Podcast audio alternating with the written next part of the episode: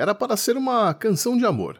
Virou uma canção política, mas ainda é uma canção de amor. Entenda a história por trás do hit New Year's Day do U2 nesta edição do Resumo do Som.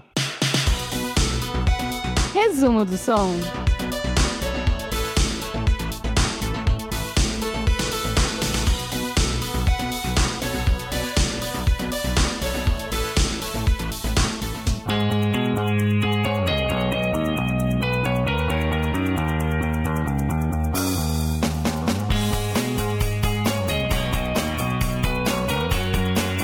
Em agosto de 1982, o U2 já tinha dois álbuns lançados, Boy e October, ambos produzidos pelo Steve Lillywhite.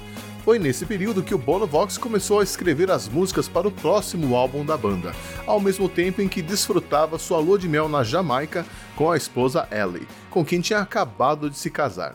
No retorno dele para a Irlanda, o Steve Lillywhite informou o grupo que não tinha interesse em participar do trabalho para um terceiro álbum. Assim, o U2 começou a testar outros produtores, como o Sand Perlman, o Jimmy Destri, que tinha trabalhado com o Blondie e que sugeriu incluir um piano nas gravações, o Red Davis e tentaram até o Brian Eno, mas eles queriam mesmo era o Steve Lillywhite, e tanto insistiram que em setembro ele topou produzir o terceiro álbum seguido de uma mesma banda.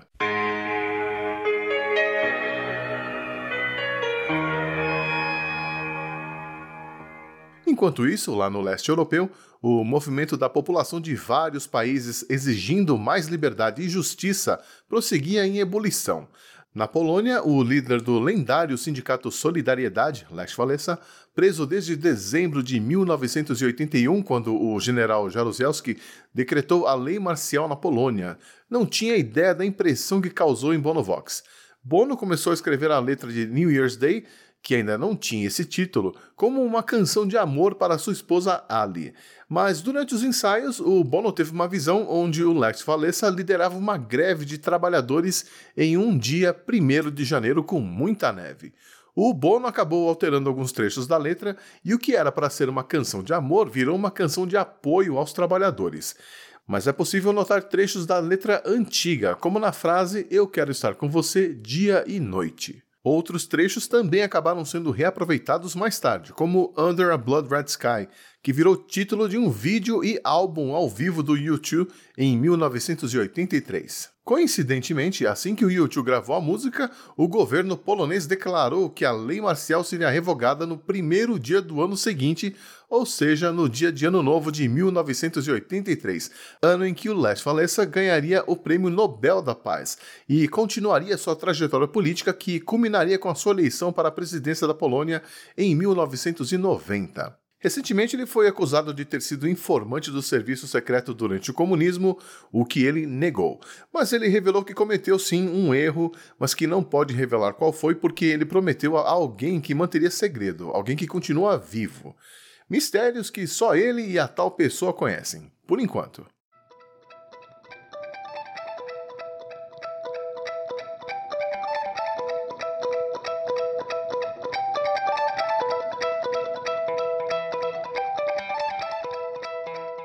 A letra estava pronta, mas e quanto ao resto da canção? A música foi gravada no estúdio Windmill Lane, lá em Dublin, que é onde o U2 gravou seus três primeiros discos. Lá dentro havia uma escadaria de pedras, que foi onde o Larry Millen resolveu tocar e gravar a sua parte na música, em sua bateria Yamaha, devido à acústica do local. Já a linha de baixo surgiu quando o baixista Adam Clayton estava tentando reproduzir de cabeça a linha de baixo da música Fade to Grey do Visage em seu Fender Jazz Bass.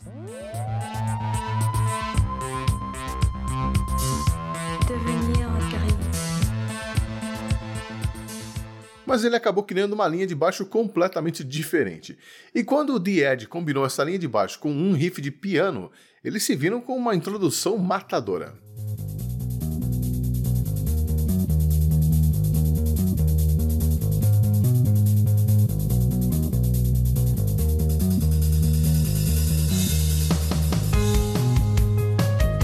Nessa época, o The Edge tinha uma Fender Stratocaster 1973 e uma Gibson Explorer 1976, mas New Year's Day provavelmente foi gravada com uma Gibson Les Paul 1975 que o The Edge tinha comprado no ano anterior em Nova York.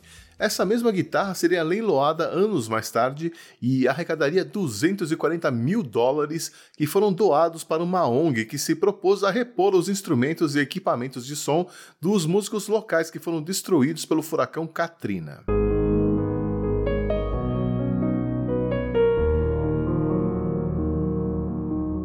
Durante as gravações, um auxiliar que trabalhava lá no estúdio ficava empolgado toda vez que a banda trabalhava na música New Year's Day, e o Steve Lillywhite começou a prestar mais atenção a ela, já que até então ele não achava a música grande coisa. Ele notou a diferença na postura da banda em relação às gravações para o álbum anterior, October, quando o Bono chegou até a perder as letras das músicas, o que atrapalhou muito o trabalho. Desta vez, o Bono entrou em estúdio com um objetivo muito claro: o YouTube teria que ser mais The Clash, ter uma postura mais agressiva e objetiva. Ele chamou a atenção do The Ed várias vezes, dizendo que ele tinha que incorporar o Mick Jones e ser menos The Ed. O Steve Lillywhite passou a noite inteira mixando a música, mas sempre encontrava alguma coisa que podia ser melhorada. Quando se deu conta, já eram 6h45 da manhã e foi obrigado a fazer a mixagem final em apenas 15 minutos, enquanto o Bono Vox gravava 40, a última música do álbum, na correria, porque o horário que eles tinham reservado tinha acabado e já havia uma outra banda esperando para entrar no estúdio. A música foi a primeira a chegar ao top 10 no Reino Unido e a primeira a entrar na parada americana. Ironicamente, na Irlanda especificamente, New Year's Day ficou em segundo lugar na parada, atrás de Down Under dos australianos do Man at Work. A música entrou duas vezes na lista das 500 maiores canções de todos os tempos da revista Rolling Stone. Em 2004 ficou na posição 427 e em 2010 na posição 435. New Year's Day também foi a primeira música do YouTube a passar na MTV constantemente, em um vídeo bem produzido e filmado na Noruega.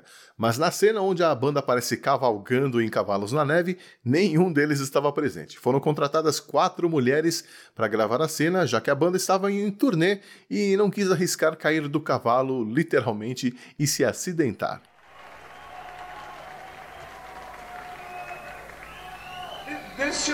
Shops on New Year's Day.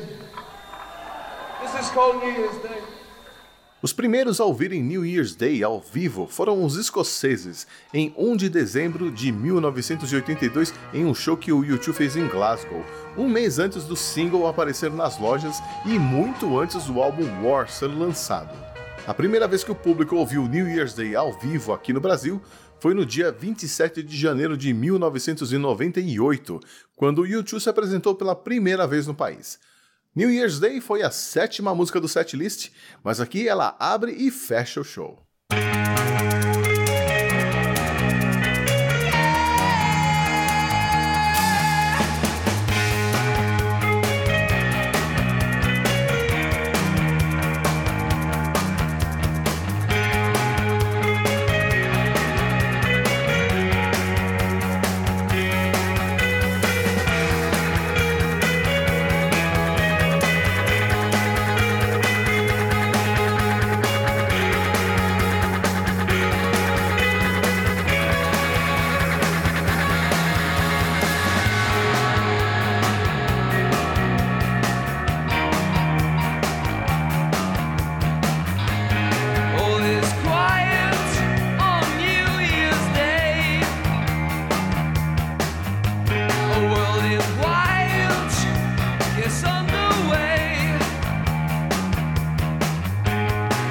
to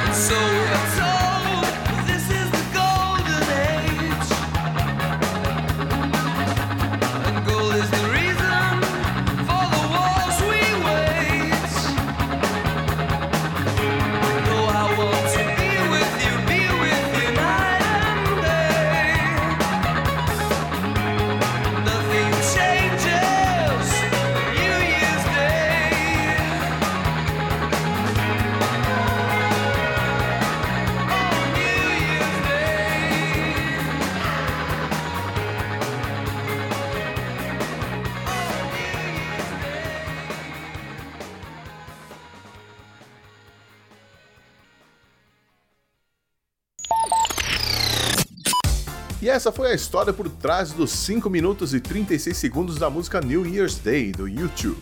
Quer conhecer a história de outras músicas de sucesso dos anos 80? Então acompanhe o resumo do som no feed do 80 Watts, porque no final de cada mês eu subo uma nova edição. Mas você nem precisa esperar tanto tempo assim. Visite 80watts.podbean.com e procure pelas outras 18 edições do programa. Eu sou o Xi, obrigado por me acompanhar até agora e espero te ver de novo por aqui no mês que vem. Um abraço e até lá!